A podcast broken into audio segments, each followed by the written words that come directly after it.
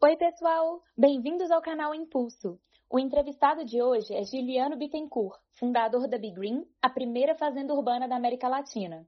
Essa fazenda urbana fica dentro de um shopping center, na capital mineira, em Belo Horizonte. Hoje eles estão em fase de expansão e Juliano vai conversar com a gente sobre o porquê de decidir empreender, por que a Be Green, quais as adaptações à pandemia e quais as perspectivas do negócio. Não esqueçam de nos seguir no Spotify, no YouTube e no Instagram, arroba BE Impulso. Vamos lá?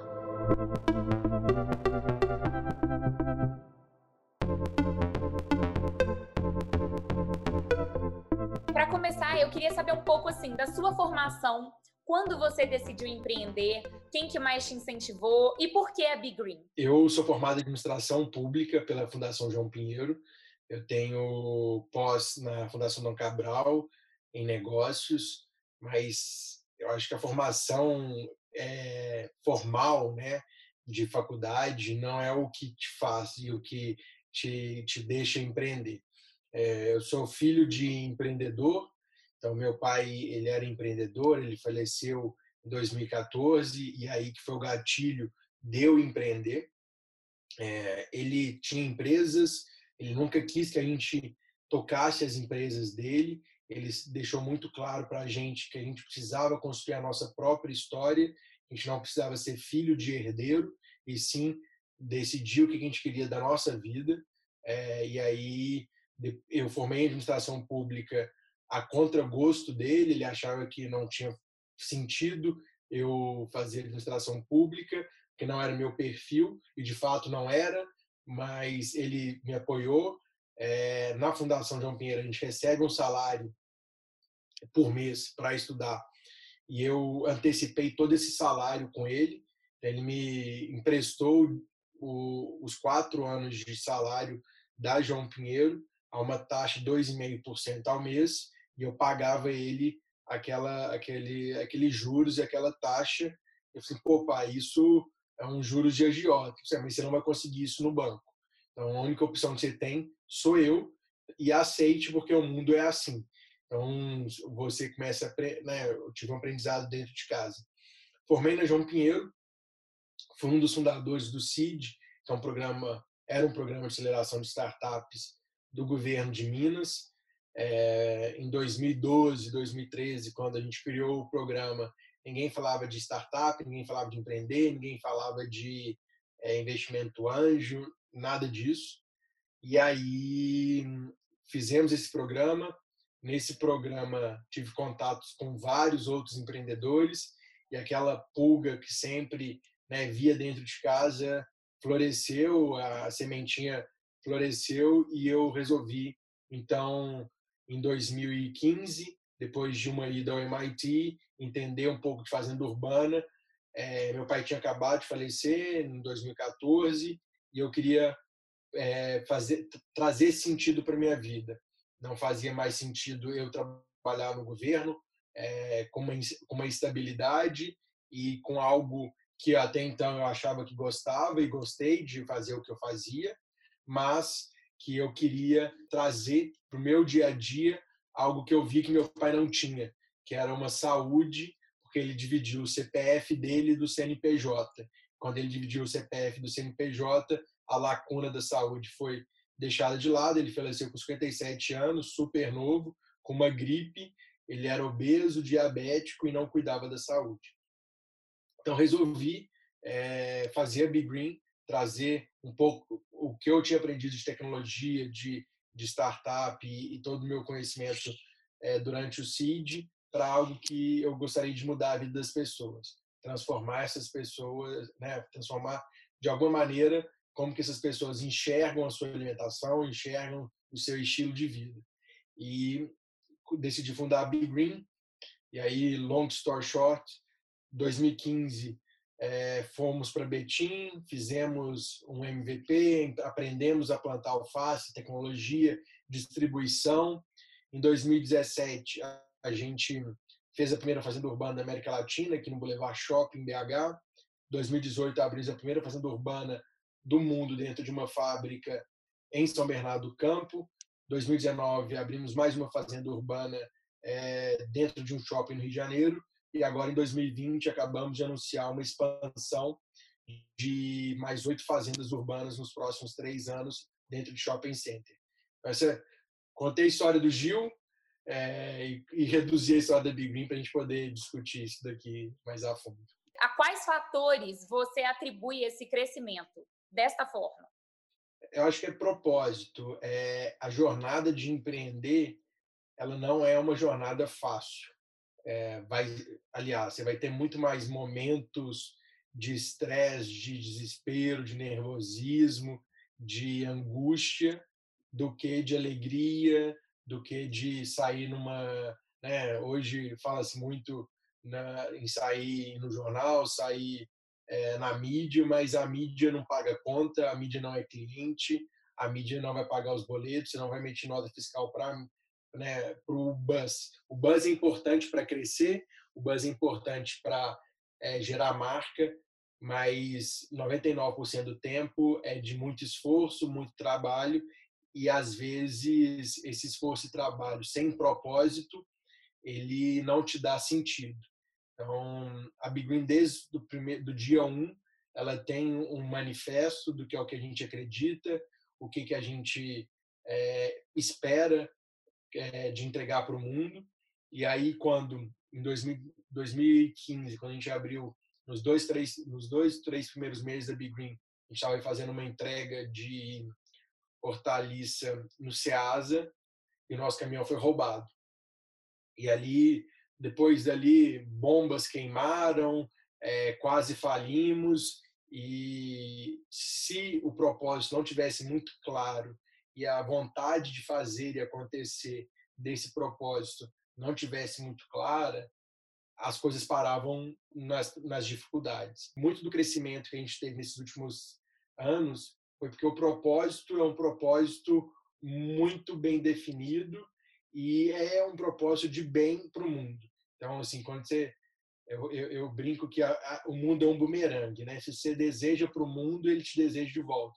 Então, como a gente deseja muito é, coisa boa, né? A Big tem um propósito muito belo, reduzir o desperdício, ter um consumo consciente, entregar alimentação saudável, mudar o estilo de vida das pessoas, o mundo está nos retornando com coisas boas, fazendo com que a gente cresça. E Gil, quando a gente teve agora, né, em março, esse susto, essa pandemia, como vocês se adaptaram? Houve mudança no negócio? O que, que houve assim de alteração para a Big Green? Nós éramos uma empresa muito focada no B2B. É, eu, enquanto empreendedor, era muito contrário a B2C, é, a Business to Consumer, é, porque gasta-se muito dinheiro. Você tem que gastar dinheiro com marketing, você tem que gastar dinheiro com sistemas, você tem que gastar dinheiro com várias outras coisas que não é necessariamente ativo imobilizado. Então a Big Green ela tem os seus próprios ativos, a gente constrói as nossas próprias fazendas, a gente opera as nossas próprias fazendas e a gente vendia para restaurante. Em 2019, a gente criou um produto que era um produto direto para o consumidor, que era uma assinatura, e como esse produto demanda um investimento em marketing é, para acontecer, a gente, na época, não fez tanto sentido a gente investir, é, dado que a gente precisava investir em CAPEX.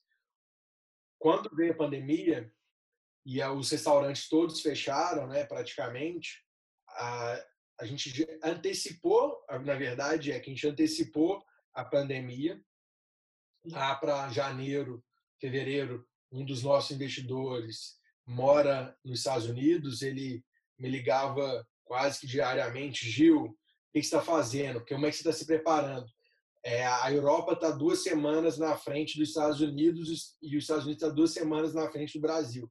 Então, isso vai chegar aí daqui quatro semanas, cara. Prepara, porque ah, e aí no começo falou não, a gente está aqui de boa, acabou de ter carnaval, né? Tava tava na Alemanha em fevereiro recebendo um prêmio pela Mercedes, cara, eu tava na Alemanha, tudo andando normal, assim, Gil, olha para Itália, Alemanha ainda não não está passando por isso, mas vai passar.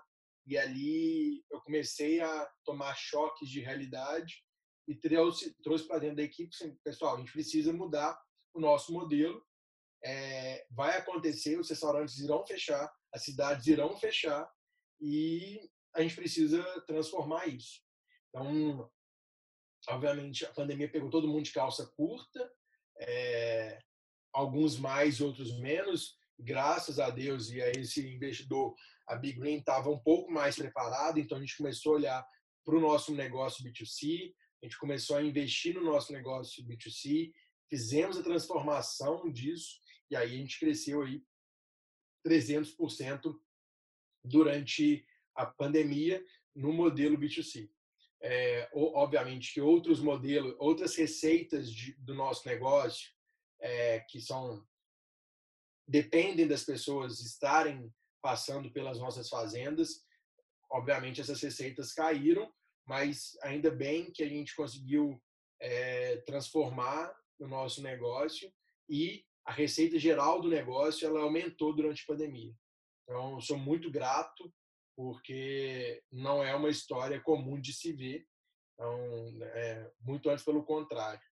E sou muito grato que a gente conseguiu passar por esse momento de maneira saudável e levando saúde, bem-estar e, e carinho para as pessoas dentro das casas delas. E o que, que, vocês estão esperando para o ano de 2021, 2022? Que tipo de mudanças você acha que veio para ficar na Big Green? Eu vejo que o nosso modelo B2C ele veio para ficar. Não é uma escolha mais voltar atrás. É, já era um, uma intenção nossa de fazer essa transformação para o B2C, é, mas isso era para 2021. A gente antecipou e aproveitou a janela de oportunidade. É, então, agora, um modelo que modelo que muito me encanta e é um dos propósitos nossos, que é ajudar e a educar em sustentabilidade, em é, meio ambiente, em consumo responsável. São as visitas que a gente recebe de escolas. É, eu estou assim torcendo para que o mundo se normalize, as aulas voltem presenciais, a gente continuar recebendo essas pessoas aqui é, nessas crianças, essa sementinha que a gente planta e que é a transformação do mundo. E eu também queria te aproveitar para te perguntar o seguinte: é, vieram essas mudanças, algumas mudanças já aconteceram, mas vocês em algum momento têm alguma alguma empresa que seja referência, alguma pessoa, algum tipo de trabalho que seja referência para vocês? Eu eu acompanho, eu gasto bastante parte dos meus dias acompanhando tendência. Acho que quando eu estudava lá atrás, 2012, 2013, startups e, e via as tendências, acompanhava toda toda tendência de modelo de, é, né? Agora a gente está falando muito de fintech, mas há, sei lá, há dois anos atrás, há um ano atrás a gente falava de edutech, você pegar e se for fazendo a cadeia para trás, a gente vinha vendo essas tendências. Esses gráficos eles, eles parecem bem semelhantes. Então, se você pegar um, um, gráfico e plotar os gráficos em cima do, outro, obviamente que ele vai mudar os valores, mas a, a curva ela é uma curva de tendência. Então, em 2014, quando eu estive lá no MIT e peguei esse, né, comecei a olhar esses gráficos e ver alguns gráficos é, de outras de outros setores, é, food tech, que é o que a gente a gente está entre food tech e agritech, era algo que estava começando lá, mas já estava dando apontando como é que seria o, o, setor. E é algo que de fato está concretizando, né? Então, de food tech, a gente vê aí Fazenda Futuro, a gente vê a Notco, é, tem a LiveUp e aí por aí vai é, de agritech tem algumas outras várias que, que, que a gente se inspira e é muito mais inspiração pelo que tem de tecnologia, pelo que tem de propósito, é, do que ficar copiando o modelo de negócio. É, obviamente que a Big Green não reinventou a roda, não inventou a roda, a gente vê né? Eu acompanho 100% das empresas pares nos Estados Unidos, na Europa e na Ásia. Recebo relatórios, recebo é, notícias e, e acompanho. mas não pelo modelo de negócio, muito mais para saber de tecnologia, para saber qual caminho que elas estão seguindo e, se, e a gente se inspira nelas para isso. Você consegue, Gil, citar algumas dessas fontes? Crunchbase, assim, se quer procurar empresas é, de inovação do seu segmento, é, vai no Crunchbase, eles têm resumo de tudo isso. Então, assim, jogar a empresa, por exemplo, jogar a Plant, que é uma empresa de fazendas urbanas dos Estados Unidos, você tem lá quem são os fundadores, quem são os investidores, quanto captou até o momento, como que é o modelo de negócio, quais cidades que elas estão operando. Então, assim, a, hoje a gente vive num mundo que tem muita informação, você tem que saber buscar na fonte correta e filtrar, né? Assim, senão você fica cheio de informação e não tem a inteligência que está por trás. Tem que saber um pouco filtrar, mas é um, é um trabalho que precisa ser feito porque a gente consegue, né? Eu acabei de dar o exemplo da pandemia.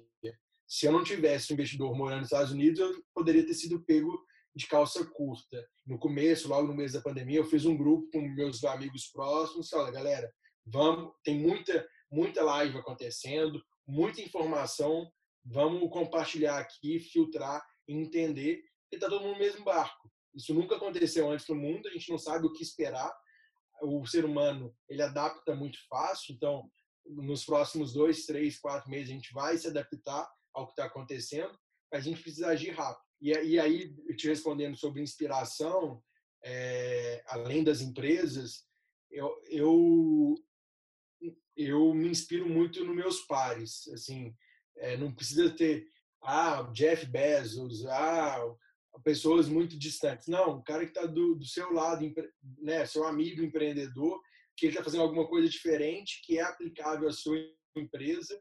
Pode ser setores diferentes, mas que te dá, te traz um caminho interessante e te faz pensar. E aí eu tenho isso com meus amigos, tenho isso com grupos da Endeavor, do São Pedro Vale e, engraçado que eu, eu peço, pego, ligo assim, gente, vamos fazer uma fazer um, um, um zoom para a gente discutir as dores de cada um aí, que cada um pode é, ajudar. E, e, funciona. E lá do próprio MIT, o que, que mais te impressionou assim nesse tempo que você teve lá? O que mais me impressionou é como que nesse, pelo menos nesse laboratório que é o Media Lab, você tinha uma arquiteta, uma bióloga, um engenheiro de software, um engenheiro civil, é, um administrador, é um cientista de dados num grupo multidisciplinar fazendo uma coisa transformadora. É, e aqui, bom, quando eu olho para as universidades brasileiras, eu vejo, principalmente nas públicas, cada um no seu no seu quadrado, né? Cada um, né? O prédio de engenharia não conversa com o prédio de ciências biológicas, que não conversa com o prédio, sei lá, de administração, e tem meio que uma rixa, porque cada um tem o seu, seu campo de estudo ali e acaba que é, e é uma, uma, uma das teorias, porque que na época que eu estudei para fazer o CID aqui, é, por que é, espaços de inovação, cidades inovadoras dão certo? Porque você tem milhões de pessoas boas em diferentes áreas se trombando o tempo todo, se chocando igual moléculas, e dali nasce alguma coisa é, esplêndida. E acho que a gente tem que. Isso me mostrou muito como que a multidisciplinaridade, né, é, dentro de um laboratório, transforma transformam áreas enormes da, da, da, ciência. E aí não é só ciência econômica, não é só ciência da, da vida, é o todo. O que você está vendo dessa tendência dessa alimentação saudável? O que, que você tem reparado de mudança disso nos hábitos, no hábito brasileiro nos últimos tempos? A tendência ela veio para ficar. A pandemia, obviamente, acelerou esse processo. As pessoas ficaram muito mais. voltaram para dentro de casa, começaram a querer cozinhar, começaram a querer experimentar sabores, ficaram mais próximas do alimento e começaram a preocupar mais com a saúde, né? Porque no momento que você não pode é, sair de casa, é, você começa a se questionar, né? Você tem vários questionamentos. Hoje as pessoas se questionam se elas vão morar em cidades, se elas não vão voltar para cidades pequenas. É, As pessoas começaram a se questionar se a vida, a rotina que elas levavam era a rotina que elas gostariam de fato de levar, se o que elas comiam, porque não tinha tempo, porque estava no escritório, tinha que entrar numa reunião, então comia qualquer coisa, se é de fato que elas gostam de comer. E no momento que é muito incerto, as pessoas tendem a olhar para dentro e se questionarem. Isso é fato, assim, não é, não precisa ter um mundo pegando fogo igual agora na pandemia, mas no meu caso, meu pai faleceu, eu voltei para dentro e analisei. Acho que isso acontece com qualquer ser humano. E a gente viu isso em escala global acontecendo. E é, eu acho que a tendência é, não é mais tendência, é algo que veio para ficar. As pessoas vão se preocupar mais com consumo responsável, vão se é, preocupar mais com mudanças climáticas, com o papel que as empresas têm na sociedade. Então, você nunca viu tanta empresa preocupada em doar tanta coisa e mostrar que está fazendo algo para a sociedade. Pô, isso é algo que a gente, né, que a Big Green vem falando há, há cinco anos atrás, que a empresa tem que ter um papel pra, de responsabilidade para a sociedade. Não é só ter um bottom line ali, um lucro e dar para os seus stakeholders, seus shareholders, né? E aí eu participo de um grupo do Fórum Econômico Mundial em sustentabilidade. É, agora, no final de setembro, a gente teve um encontro de quatro dias, que aí participa gente do mundo inteiro, e as, a Big Four, né? Ernest Young, KPMG, Price e a Deloitte lançaram juntas é, um, um material da economia para stakeholders. E aí, todo o que a gente fala de ESG, né, é, meio ambiente, social e governança, na tradução é, para o português, isso está cada vez mais em voga e essas quatro empresas lançaram um manual de indicadores que, a partir do ano que vem, 200 empresas públicas é, americanas e europeias se comprometeram a publicar seus balanços já, além de vir lá margem EBITDA, além de ver todos os, a, a, os termos contábeis que a gente já está é, acostumado há anos a ver, agora padronizaram, estandarizaram os termos de ESG. E a gente vai começar a ver empresas publicando o seu balanço. Você vai olhar o balanço do lado contábil, você vai olhar o balanço do lado de meio ambiente, social e governança. E é assim, não tem como. Ou a gente vai fazer isso, ou as empresas vão morrer, ou a gente vai morrer. Não tem, não tem, né? Tem um documentário muito legal no Netflix, acabou de lançar, que é a vida do nosso planeta. E se a gente não parar e repensar como que a gente consome, como que a gente utiliza os recursos naturais, a gente vai morrer. Não, não, não tem, não tem matemática diferente dessa. É, e aí eu acho que a gente assustou com a pandemia, e a pandemia é só um, a ponta do iceberg do que, que a gente, se a gente não acordar para isso agora, o que vai acontecer com a mudança climática e a gente gastar mais recursos que a gente, a gente tem disponível para a gente, né, enquanto seres humanos. A natureza ela vai, ela vai viver, sem a gente ou com a gente. É. Agora a gente depende dela para sobreviver. O que você acha que vai ser esses próximos dois anos? O que, que vai acontecer em relação ao empreendedorismo no Brasil? Eu vejo que tem muita oportunidade para quem quiser iniciar um negócio inovador, transformador, de conseguir captar recursos. É, então, eu vejo que a gente vai, ver, vai experimentar mais IPOs, a gente vai experimentar mais deals é, de venture capital acontecendo, ainda mais que a gente está com uma, uma moeda fraca, então mais dinheiro nesse sentido vai entrar no país e isso mostra um solo fértil. Como que você enfrentou um grande desafio aí na Big Green e como você lidou com ele? É, já passei por vários, vários e vários desafios na Big Green. É, inclusive hoje estamos no meio de um desafio de fazer uma expansão, não só de unidade, mas de equipe. Uma coisa que me ajuda bastante é a meditação, assim, é meditação e esporte. A gente não vai ter a vida equilibrada 100% do tempo, é meio que uma utopia achar que né? Aquele, aquele empreendedor que acorda, pedala, medita, é, né, toma um café saudável e já está 100% do tempo produzindo. No final do dia, vai sair com a esposa e vai ter vidas lindas. Não, isso, sim, né, é utópico, não, não vamos cair nessa, nesse conto da carochinha, que isso não existe.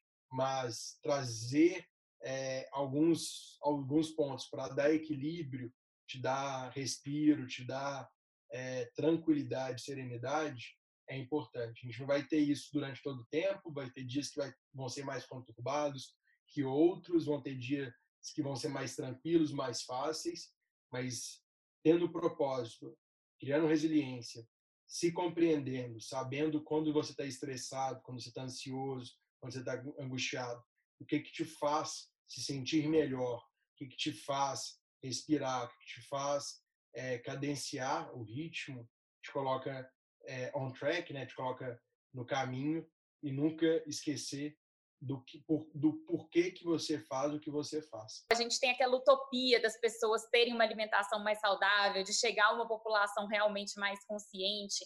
Tem algum lugar no mundo que você sente que esse movimento está muito grande, no qual vocês veem assim uma mudança recente?